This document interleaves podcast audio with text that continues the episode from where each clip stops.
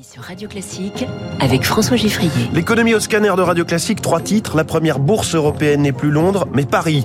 Le dernier jour pour la Maxi ristourne sur les carburants, c'est aujourd'hui. Et puis l'emploi des personnes handicapées à la une cette semaine. Reportage à suivre. Premier invité dans quelques minutes, il va nous dire comment il a réussi à transformer des internautes en quête de bons plans en ambassadeurs de certaines marques. Raphaël Demnard, le fondateur de Sampléo.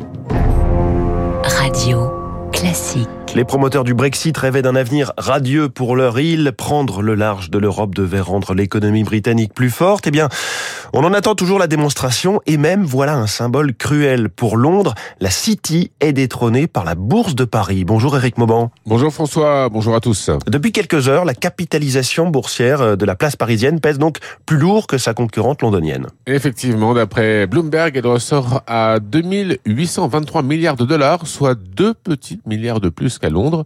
En 2016, année du référendum sur le Brexit, l'écart était de 1500 milliards de dollars en faveur de la city londonienne.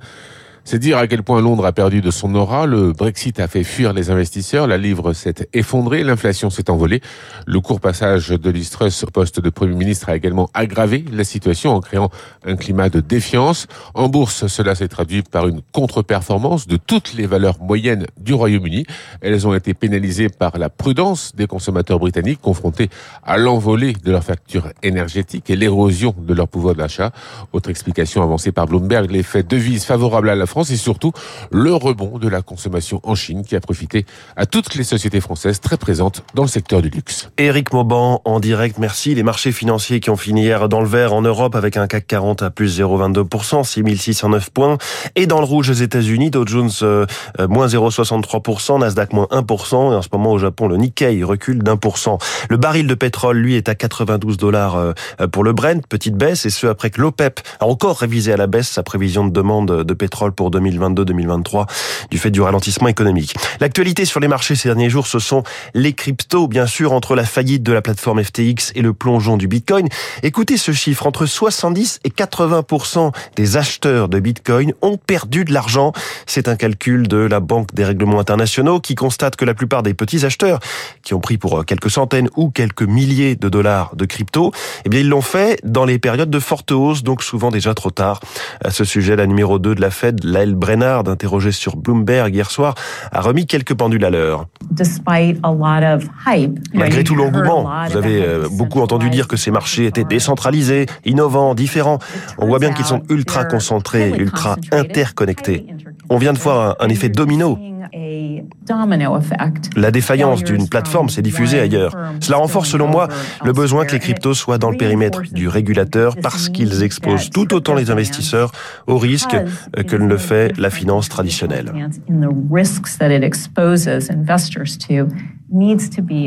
Lael Brennard, hier soir sur Bloomberg, la vice-présidente de la Réserve fédérale américaine. Autre coup de froid sur l'économie des États-Unis, à nouveau un géant de la tech qui sabre dans ses effectifs après Twitter, après Facebook, après Snap. Cette fois, c'est Amazon. 10 000 postes devraient être supprimés selon le New York Times. C'est euh, seulement, si l'on peut dire, 1% du personnel d'Amazon, 10 000 postes, mais les difficultés sont là, notamment dans la division des enceintes connectées Alexa et des livres numériques Kindle. Le timing est tout de même surprenant on est au début du pic annuel d'activité chez Amazon entre Black Friday et Noël. Les explications de Virginie Robert, présidente de la société de gestion Constance Associée. Amazon a toujours démontré sa capacité d'une grande flexibilité. On se souvient que les embauches avaient été euh, très importantes euh, pendant euh, la pandémie. C'est un retour à la normale et aussi un consommateur qui va peut-être prendre le chemin d'une consommation plus ordonnée avec des différenciations.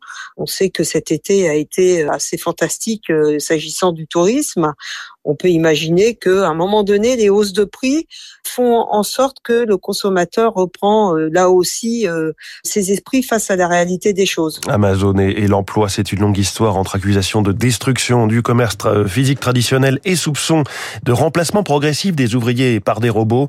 La robotisation l'entreprise a généré plus d'un million d'emplois ces dernières années, euh, spécialisés dans l'ingénierie notamment. C'est ce que affirment les responsables d'Amazon. Par ailleurs, Jeff Bezos, le fondateur d'Amazon, qui a pris du recul, vous savez, au, profit d'Andy Jassy, nouveau patron, euh, Jeff Bezos dit qu'il fera don de la majeure partie de sa fortune, aujourd'hui estimée à 136 milliards de dollars. En France, c'est l'actualité du matin. Dans tout juste une heure, on connaîtra les grandes lignes du plan stratégique d'Orpea, qui doit être transmis à 7h45 précisément. Le groupe de maisons de retraite se démène depuis les révélations de janvier dernier dans le livre Les Fossoyeurs. Cours de bourse divisé par 11. Des grands actionnaires l'ont lâché, comme le fonds Mirova. D'autres arrivent en flairant un joli coup. Alors, qui va vraiment détenir le pouvoir? Les explications de Patrice Klug, associé gérant de la société de fusion-acquisition, entreprise et décision. La capitalisation boursière est aujourd'hui d'environ 500 millions, 537 millions au dernier cours, alors qu'en face, on a une dette bancaire de 10 milliards et des dettes financières courantes de plus de 2 milliards.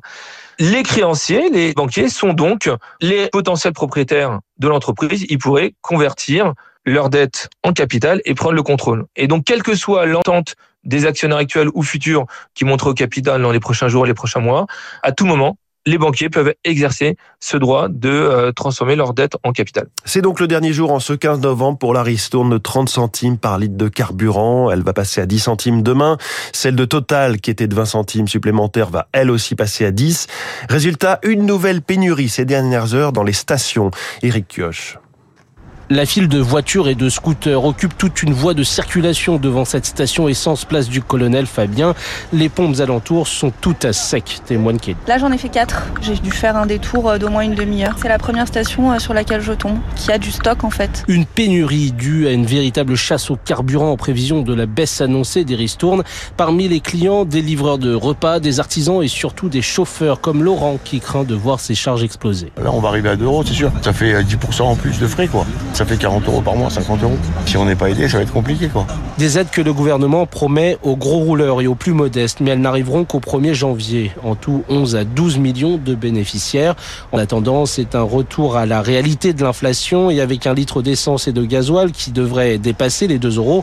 Attention à la colère, alerte l'économiste Philippe Moati. Il est possible que ça provoque un retour de bâton parce que ceux pour lesquels le carburant c'est une nécessité absolue, ceux-là vont voir d'un très très mauvais œil euh, ce qui est en train de se passer. C'est un élément qui va contribuer à la dégradation du climat social. Car cette hausse des prix du carburant s'ajoute à celle des énergies qui doivent bondir de 15% début 2023 et de l'alimentaire qui atteint presque les 12% désormais. Et puis chaque année, lors de la semaine pour l'emploi des personnes handicapées, on constate que leur taux de chômage est deux fois plus élevé que pour la population générale. Alors ce matin, sur Radio Classique, on vous parle de cette initiative de Yannick Aleno, le chef triplement étoilé qui a tissé un partenariat avec l'école hôtelière de Paris pour embaucher des jeunes et trisomiques. Reportage dans le très chic restaurant japonais L'Abysse sur les Champs-Élysées à Paris.